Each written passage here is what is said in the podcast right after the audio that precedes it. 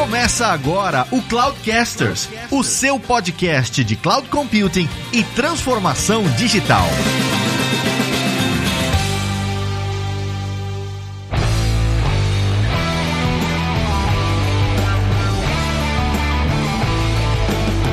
Olá pessoal, aqui é o Vilásio Alves e vocês vão aprender que renda variável é porque sua renda pode variar. Meu Deus. Falei alguma mentira? É isso aí. Não, não, não, não, você tá correto. Só tinha que dar o disclaimer que ia variar pra cima, de preferência. Esse é um bom ponto. Fala pessoal, aqui é o Fabrício Sanches e o pessoal da XP explicou tão bem o que é renda variável que até o Ev Lázaro, com toda a limitação dele, conseguiu entender. Eu acho que você me zoou. Não, não sei não. Eu, eu não sei, eu tive uma percepção aqui que você me deu uma zoada. Oi, pessoal. Meu nome é Patrícia Whittaker e o que eu posso dizer no mundo de renda variável é compre na baixa e vende na alta. Oi, pessoal. Meu nome é Irian Borgin. A gente está aqui trabalhando para entregar os melhores produtos em renda variável para os clientes da XP.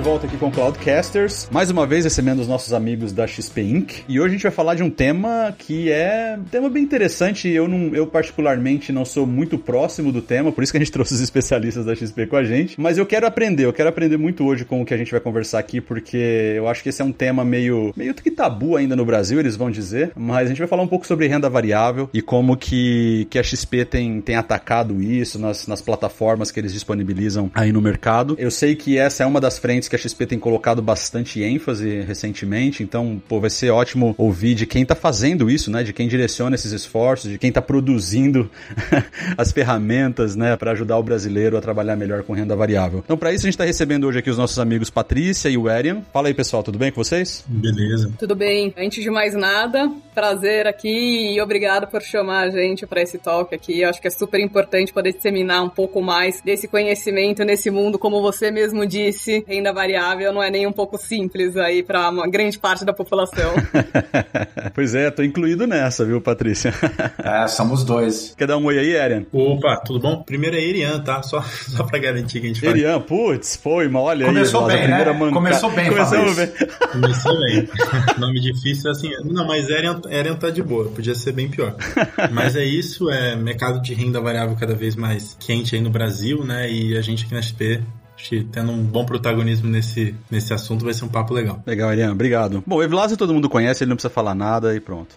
É isso aí. Ô, pessoal, vamos lá. Eu queria que vocês falassem um pouquinho sobre o que é renda variável, né? Porque né, dentro do portfólio de investimentos a gente tem um milhão de coisas, né? E eu sei que renda variável é um deles. Então eu queria que vocês falassem para eventualmente quem tá ouvindo isso. Eu duvido que tenha alguém ouvindo isso pela primeira vez, mas eu tenho certeza de que tem muita gente ouvindo isso e não sabe exatamente o que, que é renda variável, do que, que a gente tá falando. Então vamos lá, vamos começar por aí, entendendo o que, que é renda variável e depois a gente avança para os próximos pontos aí que a gente eventualmente pode tocar. Talvez eu vou falar uma coisa que parece óbvia aqui, mas renda variável é literalmente a renda que pode variar, diferente do mundo de renda fixa, que é fixo.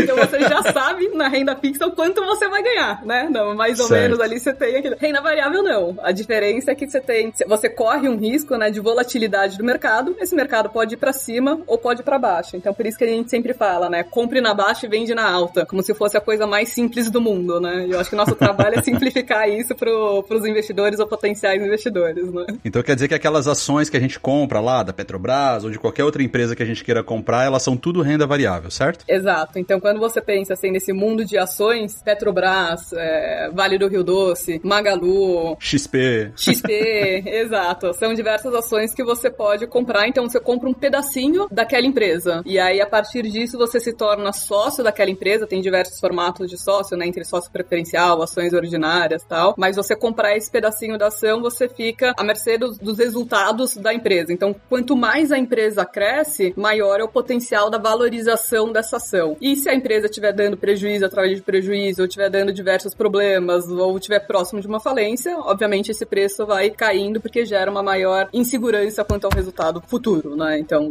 se aquela empresa deixa de existir, a ação deixa de existir, o preço vai para zero, né? Então, é, é esse o trade. Dá para dizer que renda variável é o core é, de investimentos hoje no mercado ou, ou, não necessariamente? Puxa, aí depende, né? Assim, dentro do mundo de renda variável, a gente tem diversos produtos. O Erian, inclusive, aqui é, já foi professor, já deu aulas desses diversos produtos, né? Você tem, dá para dizer que dentro do mundo de renda variável, o core do, do investimento é o mundo de ações. Tá. E aí, dentro de mundo de renda variável, você tem outros produtos, como termo, é, aluguel de ações, que é o BTC. Então, você tem diversas outras formas de participação nesse mercado, que não só a compra e venda de ações, entendeu? Você pode participar do mundo de opções, tal, entre outras. Mas eu não sei dizer para você, assim, se é o core. Seria o core se a grande maioria dos investidores, de fato, estivessem lá. Estivesse fazendo renda variável. Uhum. É um mercado que está crescente, né? Hoje em dia a gente tem 4 milhões de pessoas na Bolsa de Valores, né? Ou pelo menos cadastradas na, na B3 e 4 milhões dentro de uma população do tamanho do Brasil, né? De 220. É muito pouco. O potencial, é. exato, é gigante. É. E qual percentual que isso representa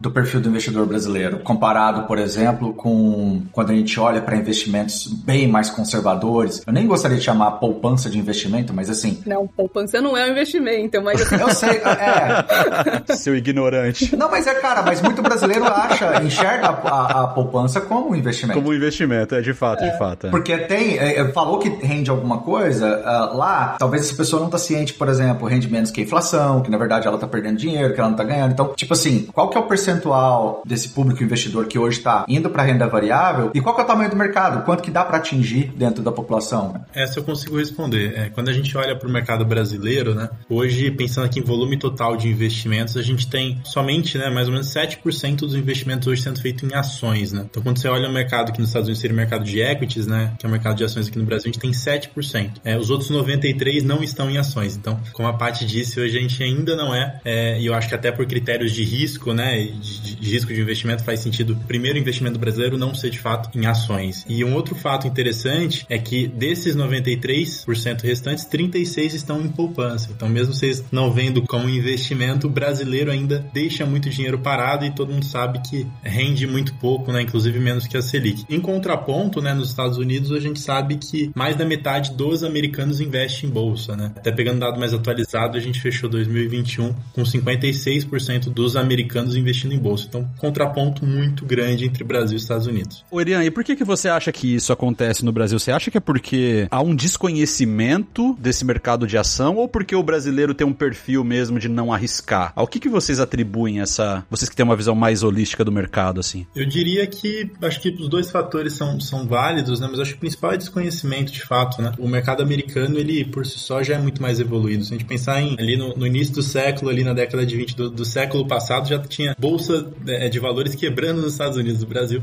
a gente ainda estava começando. Então, é, é, a história lá é muito mais desenvolvida no, no, ponto de vista de maior maturidade, né? Acho que esse é o principal ponto. É, do ponto de risco, honestamente, não sei opinar, mas eu diria que não, né? O brasileiro, por padrão, é um, é um público bem, eu diria, bem diversificado, é um, é um, é público que não acredito que seja avesso ao risco, não, tá? É que tem um ponto aqui, gente, que a gente tem que levar em consideração, que é o ponto cultural, né? Os Estados Unidos, tradicionalmente, tem uma taxa de juros muito mais baixa do que comparado com o Brasil. Então, o Brasil teve inflações extremamente altas, a gente viveu isso, imagina, plano real tal, a gente voltou agora a ter taxas altas, mas a gente tá falando de uma Selic aí 11,75% ao ano. Comparado com os juros nos Estados Unidos, lá sempre foi mais baixo. Então, eles, para diversificar investimento, eles começaram a investir em outras coisas, né? Sendo sócios de empresa, comprando esse mundo de ações no mundo de renda variável. E aí, isso culturalmente também, dentro do dia a dia deles, isso ficou tão vivo que tem, às vezes, assim, pô, uma criança, eles dão de presente para aquela criança, sabe? Ações de, de empresa, né? Dão pros pais ações de uma empresa para segurar,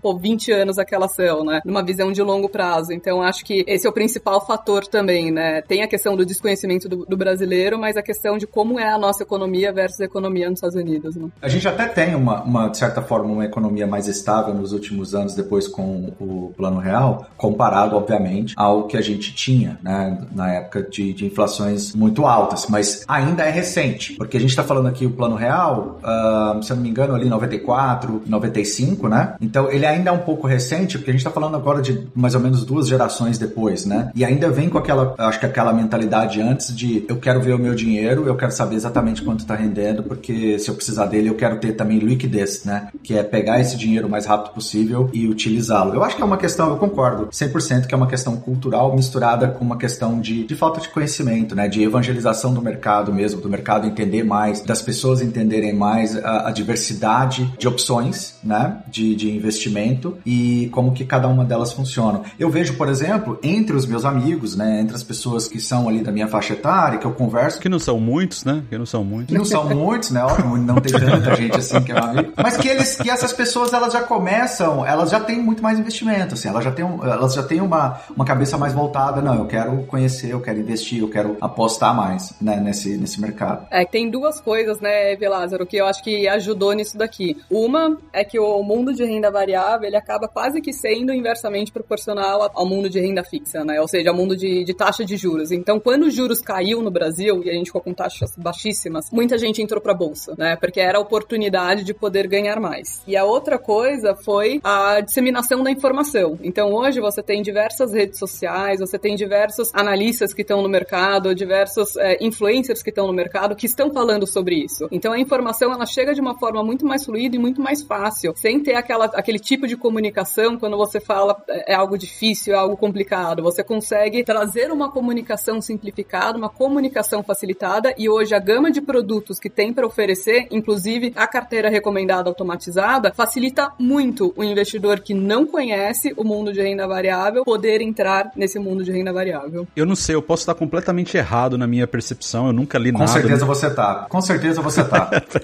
é por isso que eu disse, a chance é muito grande.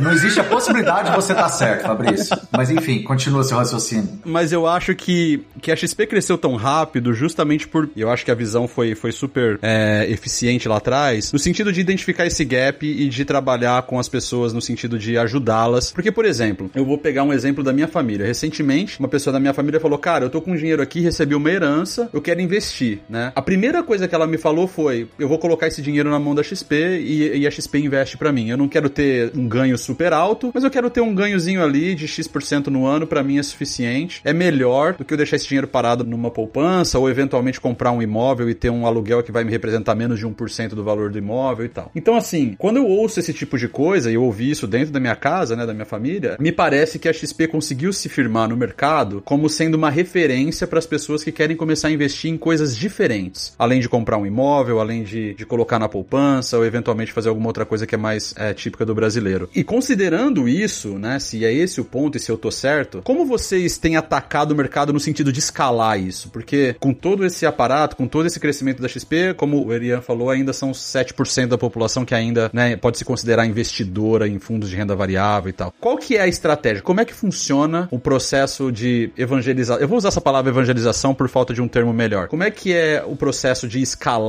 esse processo? Como é que você leva para 51%, como é nos Estados Unidos, ao longo dos anos? Vou deixar até o Erian entrar um pouco mais a fundo, porque eu acho que essa parte de, da evangelização, ela é um mix muito grande do mundo do produto digital com tecnologia, né? Ou seja, o quanto que a gente trabalha no discovery do cliente, o quanto que a gente trabalha nas dores do cliente para encontrar oportunidades. Então, o que a gente sabe é o seguinte, o investidor, ele é leigo no mundo de renda variável. Como que a gente pode ajudar isso? Pô, ajudando numa, numa jornada de, de cursos de renda variável, inclusive a XP há 20 anos atrás, ela começou a crescer dessa forma, né? Vendendo cursos de, de renda variável, vendendo cursos de, de bolsa no mercado. E aí ela foi ampliando para diversas gamas de produto, entrou com assessores e, e tudo mais. Então, isso daqui é uma forma, né? Você entender, você ter esse foco no cliente para entender como que você vai vender o produto ou o serviço que melhor se, se encaixe na, naquele perfil. E aí o outro ponto é o ponto da, da própria tecnologia, porque não adianta nada a gente sair aqui do dia para noite, pô, hoje eu tenho um milhão de clientes, eu passo a ter 10 milhões de clientes, 50 milhões de clientes, 100 milhões de clientes, com o mesmo sistema de tecnologia do que a gente tinha 20 anos atrás. Então a gente precisa estar tá em constante renovação, em constante aprimoramento, né, de diversas áreas. A gente precisa ter mente aberta, a gente precisa ter, né, um pouco aqui dos valores da XP, que é sonho grande, espírito empreendedor, mente aberta e foco no cliente. Eu acho que esses quatro grandes valores da XP, eles se encaixam muito em relação ao que, que a gente precisa fazer para continuar evangelizando isso. Então a gente tem que ter o sonho grande de ir mais longe, atingir com que bons investimentos é, estejam na, na, na, mão de todos, né? E a gente tem que ter esse foco no cliente para poder ouvir. Então, Derian, se quiser falar um pouco de como que vocês trabalham nessa visão de, de discovery, eu acho que vai ajudar bastante. Boa. Eu acho que, como a Paty bem falou, tem uma questão, acho importante de digitalização, né? Então, não muito tempo atrás, o Brasil ainda existia pregão viva voz e, e as pessoas apregoando ali literalmente no telefone, né? E de lá para cá, o Brasil como um todo teve um, um, avanço muito grande na digitalização. Então até brinco que o produto de renda variável, o produto de investimento, ele, ele é a priori um produto digital, né? Porque você compra uma ação, ninguém recebe um SEDEX com a ação, né? Comprei Petrobras, recebo um SEDEX aí com um pedacinho da Petrobras. Isso não acontece, né? Você tem um pedaço de um, de um ativo real, o ativo que você tem ele é real, mas o que você tem, o, o direito que você detém, ele é, um, ele, ele, ele, é uma abstração de valor, digamos que, que virtual ou digital. E essa migração, né, do pregão viva voz e de um mercado muito focado é, no institucional e grandes empresas e, e grandes bancos tradando, se movendo para mercado varejo, como a parte bem falou, trouxe essa democratização, né? Então hoje a gente vê uma série de plataformas de trading, plataformas de negociação, uma série de corretoras atuando no mercado e uma democratização que realmente atinge milhões aí de clientes que agora podem fazer esse primeiro investimento em ações de forma simples, né? Basicamente hoje na XP um cliente pode abrir conta, é, enfim, se ele tiver um suitability adequado, né, questão de gestão de risco adequado, ele já pode fazer um investimento em ações ali sem muita dificuldade. E aí o ponto que a Paty citou também, que é muito relevante, o cliente ele pode querer investir, mas no que, que ele vai investir? O que, que ele vai comprar? Vai comprar Petrobras, Vale, enfim, que ativo que ele vai comprar? E algo que a gente aqui na XP tem focado cada vez mais é tirar essa responsabilidade do cliente e ajudá-lo a facilitar nesse processo, né? Então, reduzindo aí o que a gente chama de stock picking, que é o cliente escolhendo qual ativo vai investir e trazendo para ele opções automatizadas, opções empacotadas ali de ativos recomendados por especialistas. Então, facilita a vida do cliente e democratiza ainda mais esse mercado. Basicamente, o que você está dizendo, assim, quando você usa todo esse ferramental para propor essa carteira de investimentos, para priorizar isso e trazer isso, essa informação, você automaticamente também está apoiando o seu cliente na tomada dele de decisão em termos de, de, de, investimento, porque imagino que tudo isso é baseado em dados muito bem consolidados, muito bem amarrados, né? Porque uma das coisas, eu vou falar assim por mim, que uh, fez com que eu demorasse um pouco a entrar no investimento é porque eu sempre alegava que, poxa, eu não tenho tempo para poder ficar pesquisando, olhando, uh, avaliando as empresas para poder saber aonde que eu coloco. Eu trabalho o dia inteiro, né? Fica, fica complicado eu fazer isso, né? Mas pelo que você está falando, hoje tem um conjunto de ferramentas e, e de, de soluções que vocês facilitam e aceleram muito esse, esse processo. É isso? O Irian, é, antes só para complementar a pergunta do Ev Lázaro, que eu acho que é, que é excelente, é quando a gente falou com o pessoal da IM+,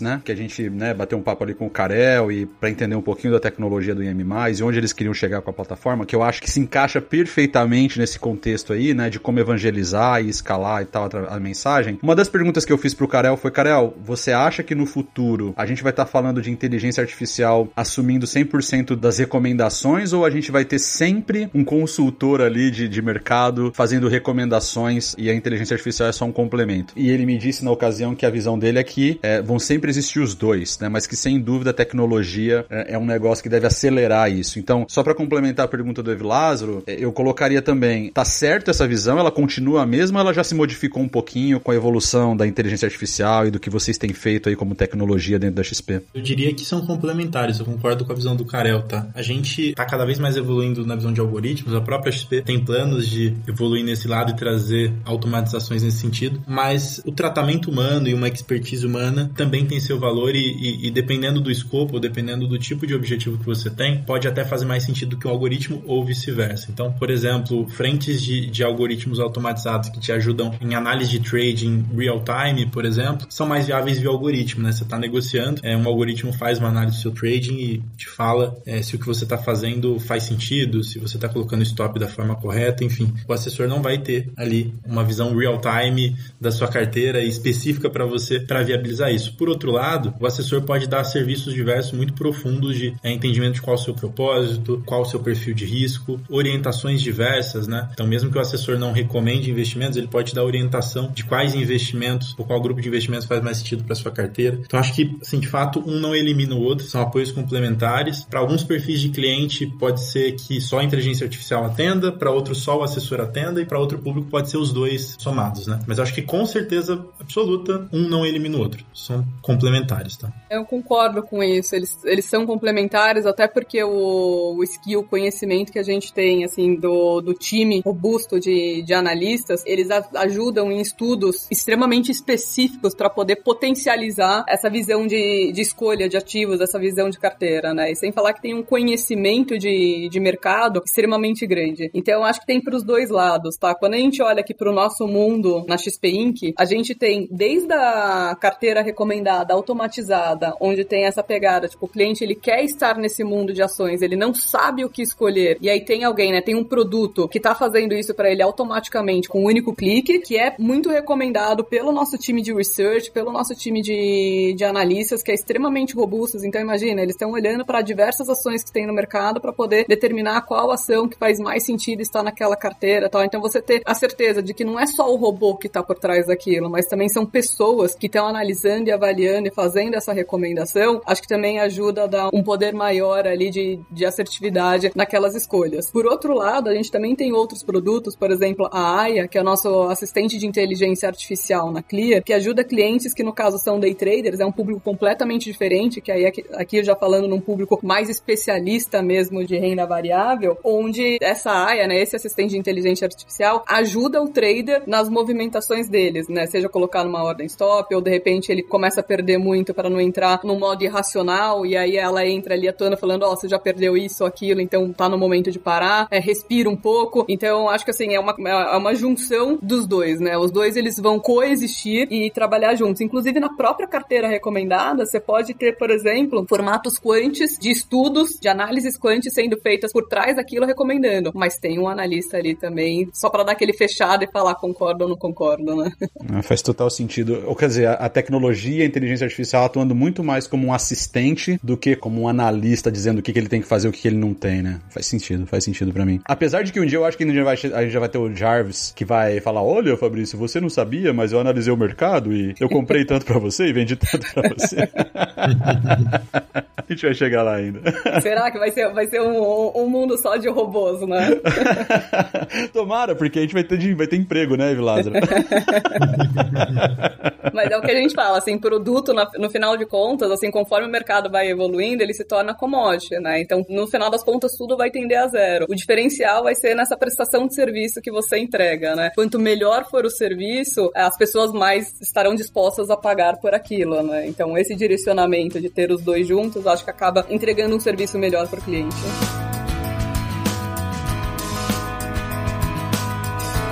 E onde vocês oferecem isso, né? Onde que o cliente da XP recebe essas recomendações? Porque, beleza, é, imaginando que ninguém nunca fez uma, uma contratação com a XP e não sabe como funciona, como é que funciona essa questão da renda variável dentro desse ecossistema de tecnologia que a XP disponibiliza? Acho um ponto legal para trazer aqui é que carteiras recomendadas, né, que hoje é um dos produtos que a gente tem fortalecido bastante aqui na XP, elas já existiam há algum tempo no mercado, né, mas de uma forma muito ineficiente, né?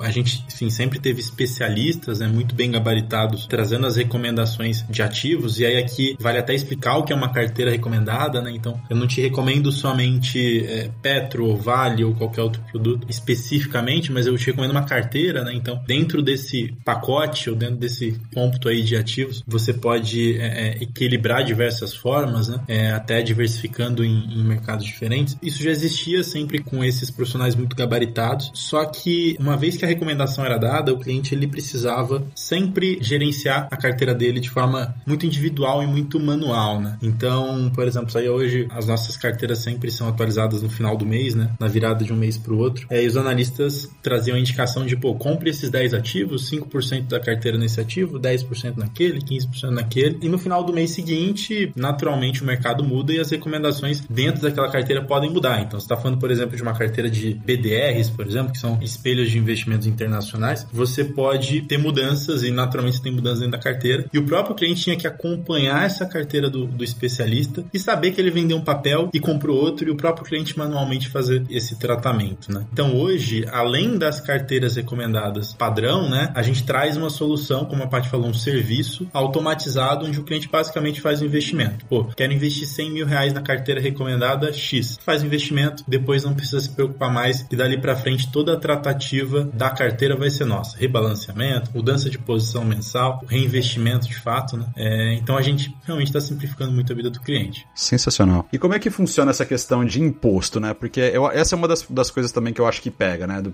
imagina lá, você, igual você falou, para pegar o seu exemplo, eu vou colocar 100 mil reais numa carteira de investimentos, uma carteira recomendada da XP. Esse vai ser um serviço que vai ser oferecido para mim, né? Que na verdade eu tô contratando um serviço. E aí tem essa questão do imposto, né? Então, a carteira recomendada, ela também já olha para essa questão do imposto e do tipo faz análises do tipo, olha, você vai apurar um lucro de tanto, mas você vai morrer tanto com imposto, então, pô, ainda assim é vale a pena ou não, ou não vale, ou, ou ela faz uma análise simplesmente do ponto de vista do lucro e o imposto é uma coisa que o próprio cliente tem que olhar ele mesmo depois. Como é que funciona um pouco em relação ao imposto, assim? Pô, legal, é muito, muito boa pergunta. No Brasil, a gente tem que se preocupar com imposto, né? O brasileiro. Exato. tem que ficar muito atento aí, como sempre. Mas, basicamente, é, desde, enfim, algum tempo atrás, já mais de um ano, a gente tem uma solução de é, calculadora de R dentro da XP Investimentos. Então, enfim, não só na XP, mas na verdade em todas as marcas aqui do nosso grupo XP né? Nas três corretoras, nós oferecemos solução de calculadora de R. É, soluções de calculadora, basicamente, são soluções também, aí, como a gente falou, digitais, né? Automatizadas, que verificam tudo que você fez na sua carteira e te dão esse valor mastigado no final do mês, né? Então, hoje, por exemplo, a, a, a declaração de imposto de renda em renda variável, diferente de outros produtos que você basicamente tem a retenção na fonte e uma vez por ano você vai lá e declara no imposto de renda, em renda variável, em determinado cenário, você tem que fazer o cálculo e pagar imposto ao longo do mês ou até o final do mês subsequente, né? Então, basicamente, se você operar o mercado de ações acima de 20 mil reais, se você fizer vendas acima de 20 mil, você precisa declarar imposto. Se você fez operações day trade, você precisa declarar imposto. Então, o imposto de renda variável, por si só, ele é complicado, né? E mais complicado do que outros ativos, é, ou do que outros produtos como fundos, renda fixa. Então, a gente já oferece, já há algum tempo, nas nossas marcas aqui do grupo, é, a calculadora de R que se complementam à carteira recomendada, né? São serviços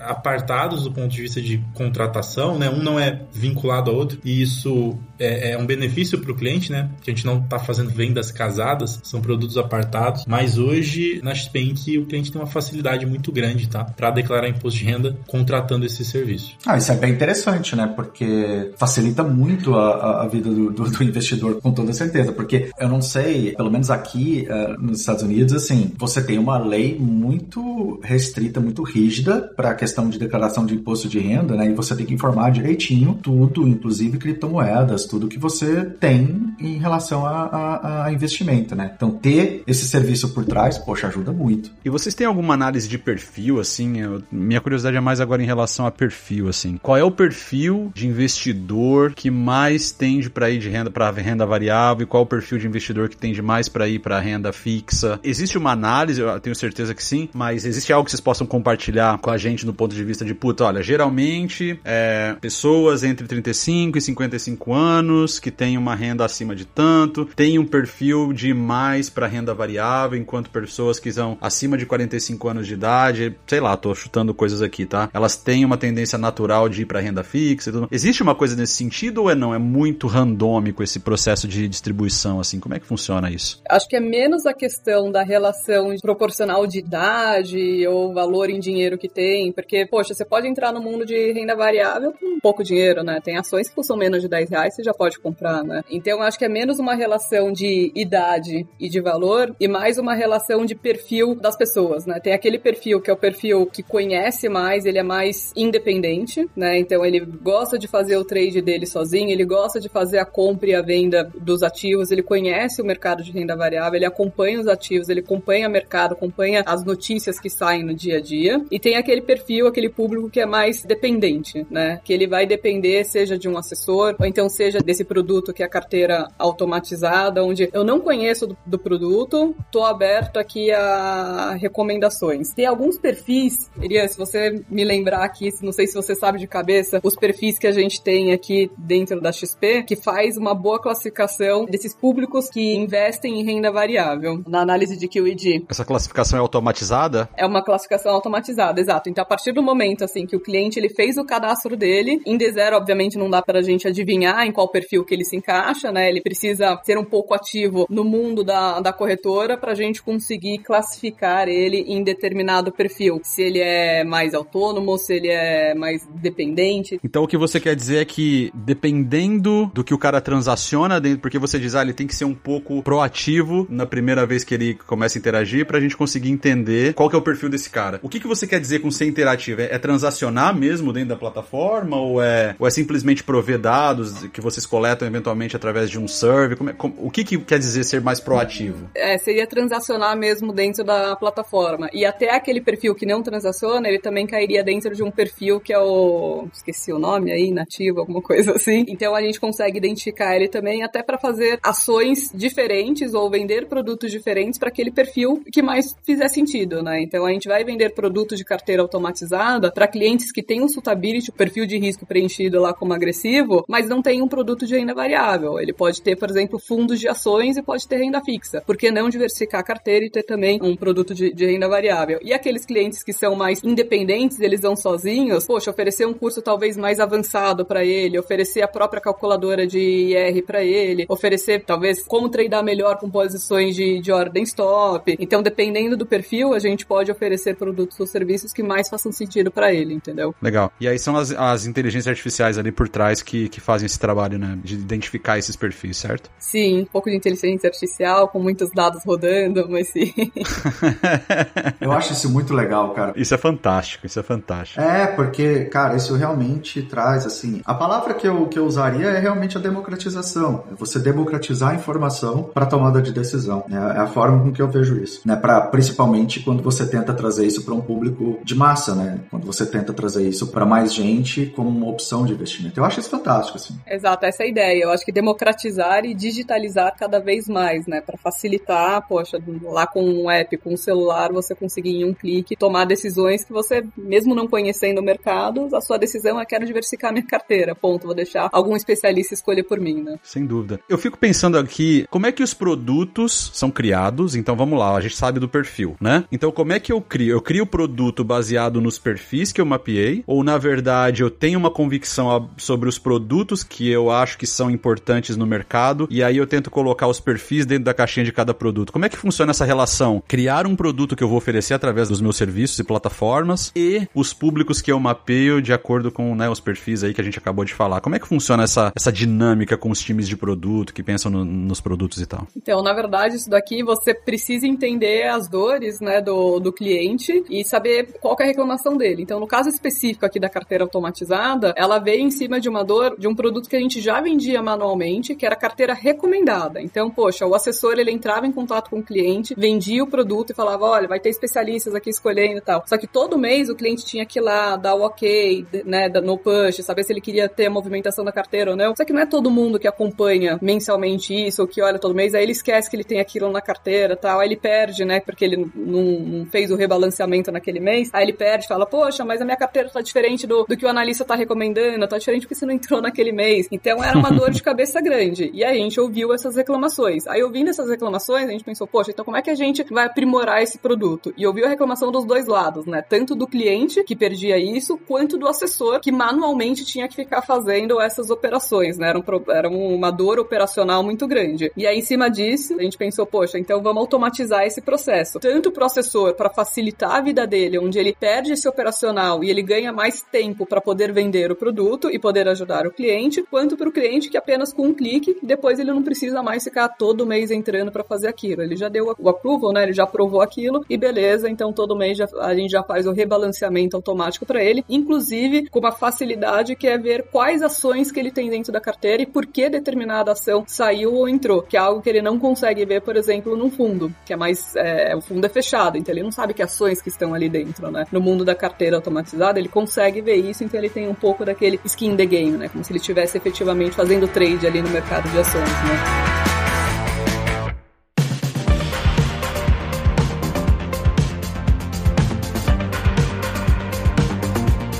Queria saber um pouquinho agora de vocês em relação à tecnologia propriamente dita, né? Eu sei que a gente não vai entrar aqui nos detalhes de implementação, nem, nem é o objetivo, mas como é que vocês se planejam do ponto de vista de tecnologia? Como é que vocês, vocês que olham mais para o produto, né? Carteira automatizada nesse caso, como é que vocês olham mais e falam assim, puta, a gente precisa de escalar mais nesse nesse aspecto, porque a gente acha que esse público vai crescer tanto em tanto tempo. Como é que é essa interação com vocês, com os times de tecnologia que provêm, né, as plataformas para vocês rodarem esse esses produtos e serviços? É direto ou vocês têm um, um processo intermediário para o qual vocês modelam esse produto e aí as pessoas vêm, pegam esse produto e implementam de alguma maneira? Como é que funciona isso, assim, essa dinâmica com as áreas de tecnologia e de arquitetura? Hoje a gente trabalha, na verdade, nem hoje, né? Já faz alguns anos que a gente trabalha em modelo de, a gente chama de modelo de agilidade, modelo ágil, né? Então a gente trabalha organizados em squads, é, um conjunto de squads é, constitui uma tribo e um conjunto de tribos constitui uma aliança. A gente trabalha é, não só próximo, mas em times unidos, né? Então a gente tem dentro dos times é, pessoas de produto digital fazendo toda essa, essa visão que inclusive a parte citou aí de atendimento do cliente, enfim, priorizações, para onde o mercado está indo. Time de design, né? E, e design não é só pessoa que desenha a tela, design entende da experiência do cliente, faz pesquisa, entende as dores do cliente de forma profunda. E a própria tech, eu diria hard tech, que é engenharia, arquitetura, infraestrutura, enfim, todos esses times unidos, né? E cada vez mais, né, a própria XP tem se organizado de forma a trazer para dentro dessa estrutura outros, a gente chama de capítulos, né, ou outras expertises que também contribuem, né? Por que não ter pessoas de marketing muito próximas ou até dentro dessa estrutura? Por que não ter pessoas de atendimento ou pessoas de operações, enfim, de qualquer expertise junto, né? Então acho que a resposta para sua pergunta é não só comunicar ou não só demandar, mas sim juntos esses times constroem a solução dos produtos. E aí constroem como, né? Eu vou fazer um, uma pequena volta ao ponto que a parte falou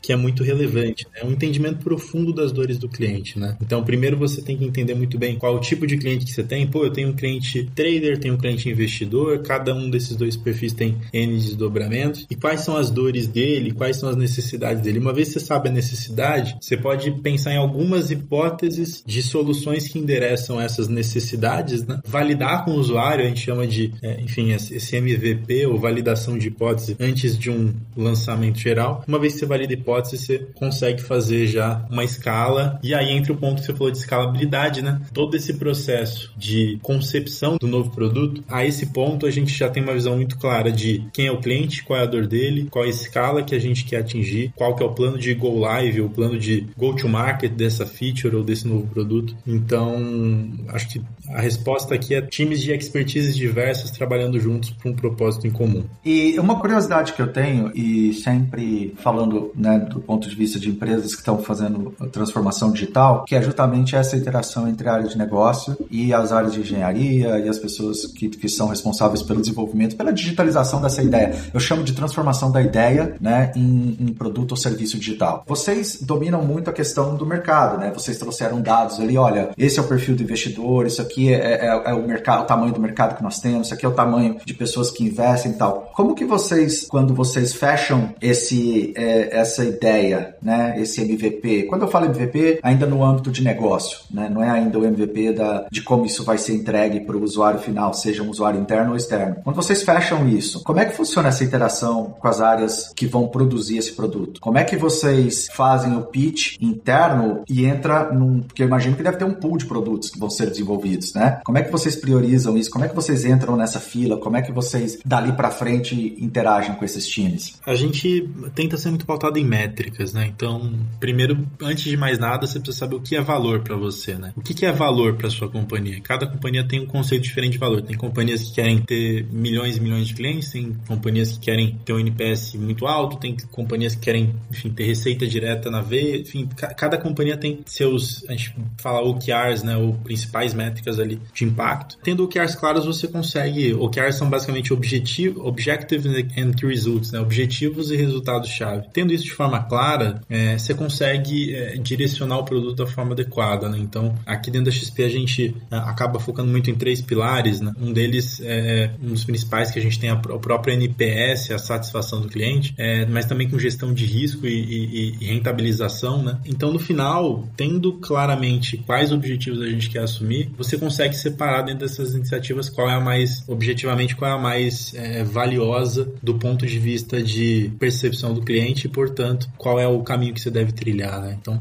Acho que a, res, a, resposta objetiva é qual a métrica ou qual é o objetivo que você quer assumir. Você tendo um objetivo claro, você pode pegar, enfim, 10, 100, mil hipóteses e, e, e, saber e escolher qual delas seguir, desde que você tenha um objetivo claro. Se o objetivo não estiver claro, aí você vai ficar no mar de ideias sem saber para onde vai, né? É, inclusive, até citando, voltando para a carteira recomendada, é, do ponto de vista de carteira recomendada, um dos nossos objetivos era garantir um aumento de estoque ou, ou de volume investido em bolsa, né? Como é que eu garanto um aumento de volume investido em mercado de ações? Será que eu vou para um lado de stock picking, onde o cliente escolhe qual ação ele vai investir, ou eu vou para um lado de empacotamento de ativos? Pô, quando você olha para o mercado brasileiro, como a gente falou no início, é um mercado que está evoluindo em maturidade, a gente está aprendendo, é muito mais óbvio que eu vou para um lado de empacotamento de ativos, né? Enfim, as coisas se casam aqui, né? Métricas claras, conhecimento profundo das dores do cliente, e aí acho que fica muito claro para que caminho você vai. Tem muita questão da estratégia também, né? Que a gente tinha claro é, em relação a isso, que é essa parte da democratização do, do investimento e como que a gente iria trabalhar com as diversas áreas. E obviamente que trabalhar no formato matricial, como a gente trabalha na XP, isso ajuda bastante. A gente tem o time da mesa, atendimento, é, tecnologia, produto, marketing, meio que todo mundo trabalhando junto. Então você pega pessoas com skills completamente diferentes para essa construção de produto. E o negócio de ouvir o cliente, que é extremamente importante, né? Citando aqui a frase do, do Ford que ele falou no passado, não adianta só perguntar para o cliente o que ele quer, né? Porque naquela época, se ele fosse dizer o que ele quer, ele entregaria mais cavalos, ele não teria feito o carro. O negócio é você entender qual é a dor do cliente. E a dor do cliente naquele momento era: é, eu quero ir mais rápido e chegar mais longe. E aí, com isso, ele fez o carro. Então, é isso que a gente se coloca a pensar diversas vezes, né? Então, quais são as perguntas certas, né? Que a gente tem que fazer para criar os produtos ou serviços para conseguir aumentar essa democratização de, de investimento, trazer mais pessoas para a bolsa e conseguir entregar uma experiência que, poxa, mais ninguém entrega, né? Então,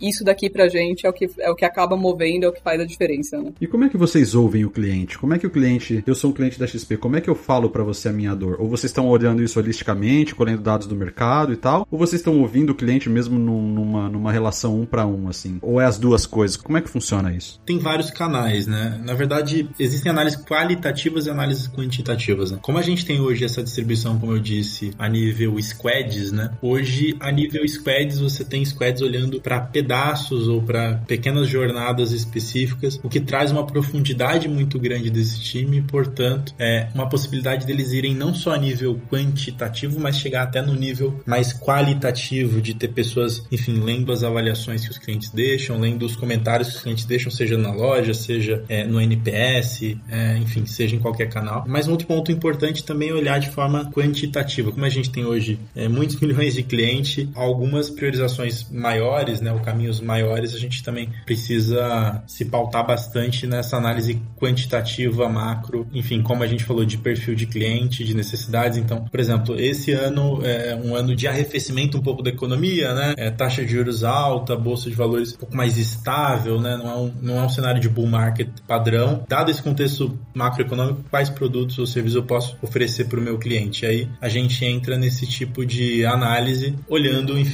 uma massa grande de clientes, olhando, segmentando qual é o perfil investidor e qual é o trader, e olhando até nível cliente, né? Pô, esse cliente, na minha, na minha análise quantitativa aqui, qualitativa do meu algoritmo, ele é considerado um, um, um investidor. Esse cliente é, um, é, considerado um trader. E aí a gente casa, enfim, cenário macroeconômico com dores de cliente também com os dados de análise de perfil que a gente tem aqui. E acho que vale adicionar aqui algo que é super bacana. A gente também ouve o cliente, né, nesse one-on-one com ele. E uma vez por ano a gente faz o CX Day. Acabou de acontecer, inclusive, na XP, onde, poxa, são vários funcionários participando e interagindo com o cliente na parte de atendimento, seja por chat, e-mail ou telefone. Ah, eu vi uma foto outro dia do Mafra no telefone. É esse daí que você está falando? Exatamente, é esse daí. Porque aí o que a gente faz é você colocar pessoas que não estão no dia a dia do atendimento, que não, poxa, você pega ali qualquer outra área, né? E aí coloca essas pessoas para ouvir. Não vai ser uma referência específica quando a gente for fazer um discovery que quer pesquisar sobre alguma coisa. Você vai pegar algo aleatório ali. Então, quando você começa a trazer a proximidade das pessoas, né? Seja do CEO da empresa até qualquer outro funcionário dentro da empresa, colocar eles para atender o cliente, sentir a dor dele, e naquela hora você fala, poxa, mas esse processo poderia ser facilitado, mas isso aqui eu consigo arrumar assim, assado. Então é um negócio que te tira um pouco da sua zona de conforto para fazer pensar diferente, atender melhor o cliente, né? Então, esse negócio que a gente faz do CX Day é super bacana. Foram todos os diretores, foram todos os heads, foram é, é presença obrigatória, sabe?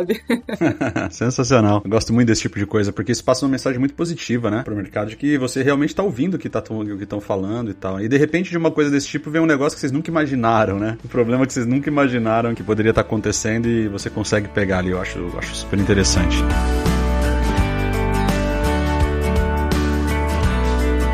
Números, onde vocês estão com isso hoje, assim? Primeiro, bom, vamos lá. Primeiro, uma outra coisa. Sucesso, né? Então, como é que vocês medem o sucesso? Vocês já falaram das métricas e tal, tudo que vocês usam, utilizam. Mas o que é sucesso para vocês no contexto da carteira automatizada? Como é que vocês sabem que o produto está evoluindo e que está atingindo os objetivos deles? É um número puro e simples ou uma conjunção de coisas que vocês analisam para dizer, opa, tá funcionando e não tá? Como que a tecnologia ajuda nisso? E aí, Eria, quer falar suas metas aqui no mundo da carteira?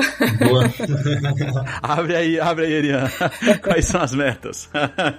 vou mandar aqui, vou, vou, vou compartilhar tudo, né? Não vou entrar em grande profundidade até para não abrir dados, dados confidenciais aqui, mas quando a gente olha para a carteira recomendada, como eu até falei antes, um dos grandes, um dos valores mais importantes acaba sendo o estoque total, né? O estoque total investido, né? Qual o valor total investido por esse cliente? E é interessante que a carteira ela foi automatizada, né? Toda essa automatização que a gente fez que simplifica a vida do cliente, ela foi lançada primeiramente é, é, para o assessor, né? Então, para a gente aqui na, na XP, a gente tem uma importância muito, muito grande do assessor, ele é, um, ele é um, um guia muito forte do nosso cliente, né? Então, a gente lançou em outubro do ano passado para consumo somente pelo assessor. E a gente lançou o autoatendimento para o cliente agora no finalzinho de março, ali início de abril. É interessante que, apesar do pouco tempo, né? A gente, esse número acho que eu posso falar, não vou dar números exatos, mas a gente já passou de um bilhão de reais de valor total investido. É um valor muito expressivo, né? E até o final do ano a gente espera em multiplicar esse, esse número em muitas vezes. Tem muitas corretoras ou muitas casas aí de wealth management que, que, enfim, que não tem um bilhão de custódia total investida e a gente tem isso somente no produto de carteira automatizada. Então é muito interessante. A gente também olha muito para satisfação, né? Então a gente olha muito para as avaliações que os nossos clientes deixam nos canais, mas não somente os clientes, mas também os assessores. Então hoje, por exemplo, a, a, a plataforma onde o assessor faz essa comercialização, né? Não só essa, mas também, enfim, diversas outras atividades no âmbito de renda variável, chama essa plataforma de Hub. Hoje o Hub, na seção de renda variável, ele está com NPS acima de 70 e subindo todo mês, né? Eu acho que até o final do ano a gente chega a alcançar 80 provavelmente. Então, casando aqui essa métrica clara de estoque de, de volume investido com a satisfação, porque não adianta, pode oferecer o produto mais legal na sua cabeça, mas se o seu cliente, seja o cliente final ou seja um assessor no caso, não estiver satisfeito, não adianta, né? O produto bom é o produto que o, que o cliente quer, não é o produto que você acha que ele quer. Então, a gente casando esse estoque com essa visão forte de satisfação é o que tem levado a gente a ter resultados excepcionais hoje. Vocês podem compartilhar algum número? Hoje, acho que o principal número é esse, né? De mais de um bilhão de volume investido. Uau. Mais de um bilhão de volume investido e a gente quer crescer 10 vezes até o final do ano.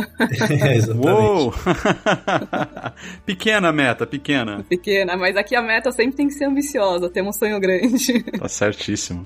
eu acho que vale, assim, alguns outros números que eu poderia abrir aqui. Um deles, acho que é o número de clientes, né? Eu posso falar, a gente tem mais de 15 mil clientes já investindo na carteira. Hoje a gente tem um marketplace bastante completo de, de opções de investimento, né? Então, o cliente final hoje ele tem cinco opções de, de carteiras para investir, a gente pretende aumentar, mas o assessor, né, que é um, enfim, um perfil de maior expertise, hoje ele pode oferecer para o cliente mais de 30 carteiras, né? Então, a gente já tem, enfim, marketplace bastante completo. Não são somente recomendações da casa de análise da XP, isso é um ponto bem importante, a gente tem casas de análise parceiras, né, researchers parceiros, que também oferecem suas carteiras aqui na nossa plataforma, que é algo muito interessante, né, porque aí o cliente, de fato, pode tomar a decisão que lhe agrada mais, enfim, sem nenhum viés de necessariamente investir numa recomendação que o research da XP recomendou, né. Então, a gente tem essa diversidade grande de carteiras, enfim, até onde eu tenho conhecimento, nenhuma outra corretora com um número tão grande. Acho que o número importante para falar aqui, tem que vender o meu peixe aqui também, né, gente? Meu peixe não, o do, o do time da, de, de research, de analista de renda variável, a carteira de dividendos. Eu tenho a carteira recomendada também automatizada de dividendos, só para vocês terem uma noção, até o fechamento de abril, né, nesse ano, a carteira ela já valorizou 13%, sendo que o Ibovespa tinha valorizado 4%. Então, quando a gente faz essa comparação com o benchmark, né, olha, a carteira de dividendos com o Ibovespa, a gente ficou quase 9.8.8 pontos acima na recomendação. Então, agradeço ao time de analistas que a minha carteira tá boa esse ano e tá melhor, inclusive, do que o mundo de renda fixa. Pô, muito massa. E aí, como é que isso se integra com o IM+.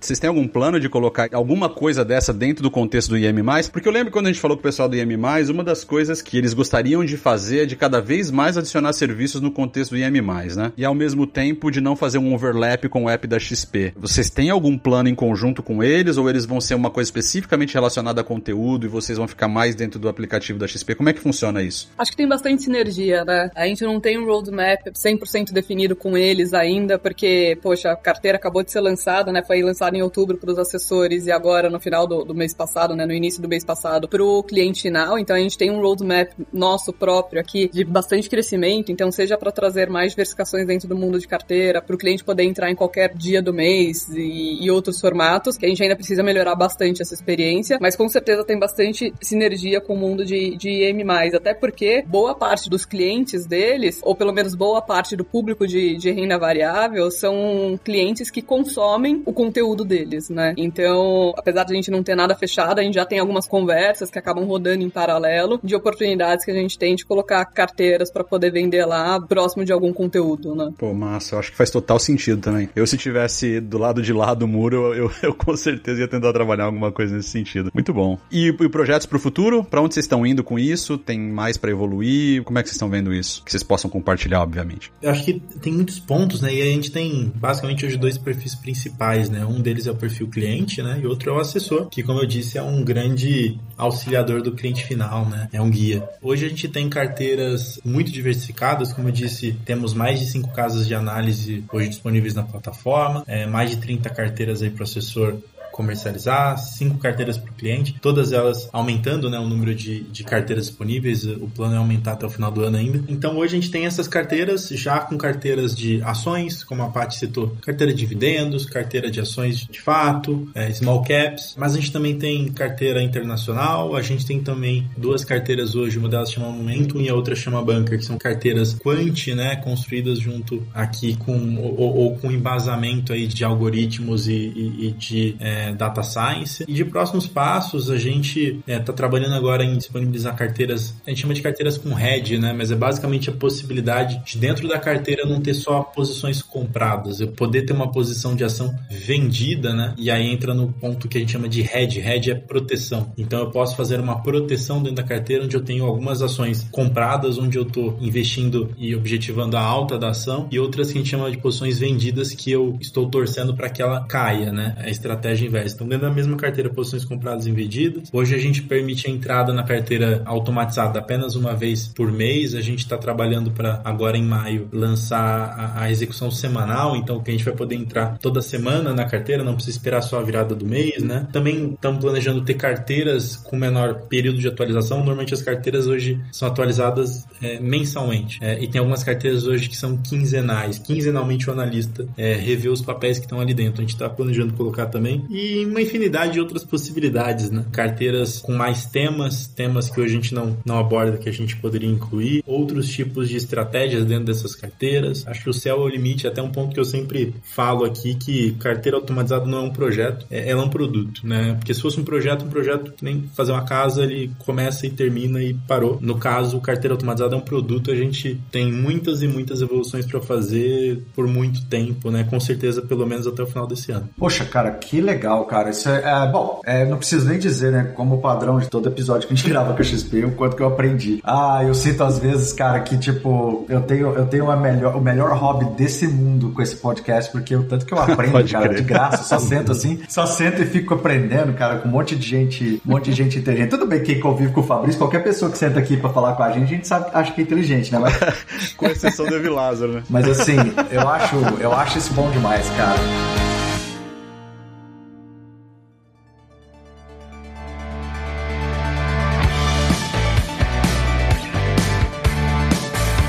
to cara, a gente cobriu basicamente tudo, né, que a gente tava planejando aí para poder falar. E eu queria puxar aí, né, as considerações finais, né, o que que vocês trazem de considerações finais aí para esse episódio, alguma recomendação ou mensagem que vocês querem passar, tanto para os clientes ou também para quem tá ouvindo. Eu vou começar com a Patrícia, né? O que que você traz aí de, de mensagem para o público, para o pessoal, para os clientes, sobre tudo que foi falado aqui, né? Sim, acho que como mensagem final, o que fica é que, poxa, se você é um entusiasta do mercado de renda variável, ou se você sempre quis entrar, mas nunca teve coragem, né? Acho que esse é o momento. Hoje em dia tem diversos produtos e serviços que ajudam as pessoas que não entendem a poderem estar no mercado de renda variável, né? Então você não colocar todos os ovos na mesma cesta, deixar em poupança, poupança não é investimento, tem diversos outros investimentos que de fato vão potencializar e rentabilizar o seu dinheiro, e aí carteira automatizada é uma delas, né? Então, para quem é um entusiasta gostaria de estar nesse mercado e quer testar algo novo, aproveita para entrar nesse produto onde terão especialistas com conhecimento absurdo, que ficam o dia inteiro, né, olhando para o mercado, que conhecem as ações para poder escolher qual ação deveria estar naquela carteira, por que que ela deveria e deixa claro para você, né, qual ação entrou na carteira ou saiu da carteira e por que que ela entrou e por que que ela saiu. Então você tem total transparência disso. Então eu acho que assim esse é o momento de quem sempre quis entrar, tá aí, né? Tá na hora, não perca essa oportunidade.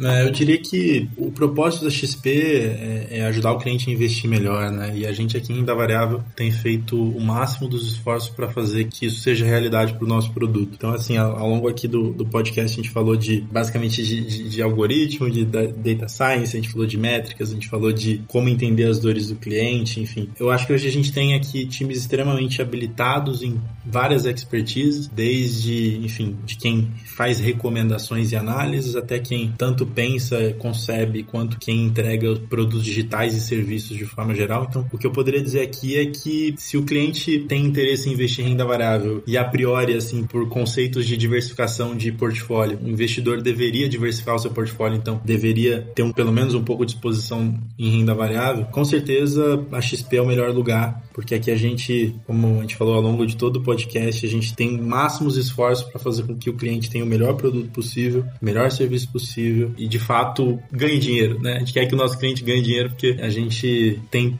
esse como propósito principal, que o nosso cliente invista melhor e, e tenha sucesso. Muito bom, Judas. Cara, eu acho que, como eu disse, cara, eu aprendi bastante. Eu acho que eu gosto muito dessa ideia, dessa democratização do uso né, desses dados para facilitar a tomada de, de, decisão. Quando você leva isso para as massas, eu acho isso, eu acho isso fantástico, sabe? Como que você, através da tecnologia, você entrega na mão do seu, do seu cliente, do investidor, né, tudo que ele precisa para ele tomar a decisão e fazer o melhor investimento investimento. Então, para mim, assim, eu aprendi bastante. Eu faço das palavras do Vilásio as minhas também. É, muito obrigado, pessoal, pela aula. A gente sempre fala tão técnico aqui dos assuntos, né? Sempre focando muito em arquitetura, tecnologia e tal. E é muito legal quando a gente tem a oportunidade de bater um papo com pessoas como vocês, Herian, Patrícia, que, pô, estão interagindo com a tecnologia todos os dias, mas estão com uma visão muito mais holística do mercado, né? Então, carteira variável, né? Renda variável é uma parada que, poxa, para mim, que não sou dos mais ignorantes, ainda é uma parada muito nova. Então, aprendi várias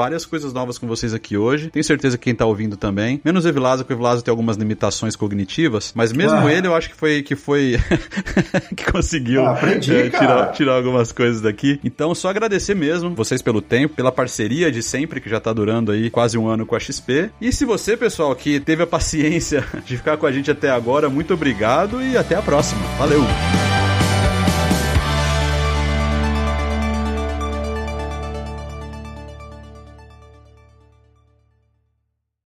Este podcast foi editado por Radiofobia, podcast e multimídia.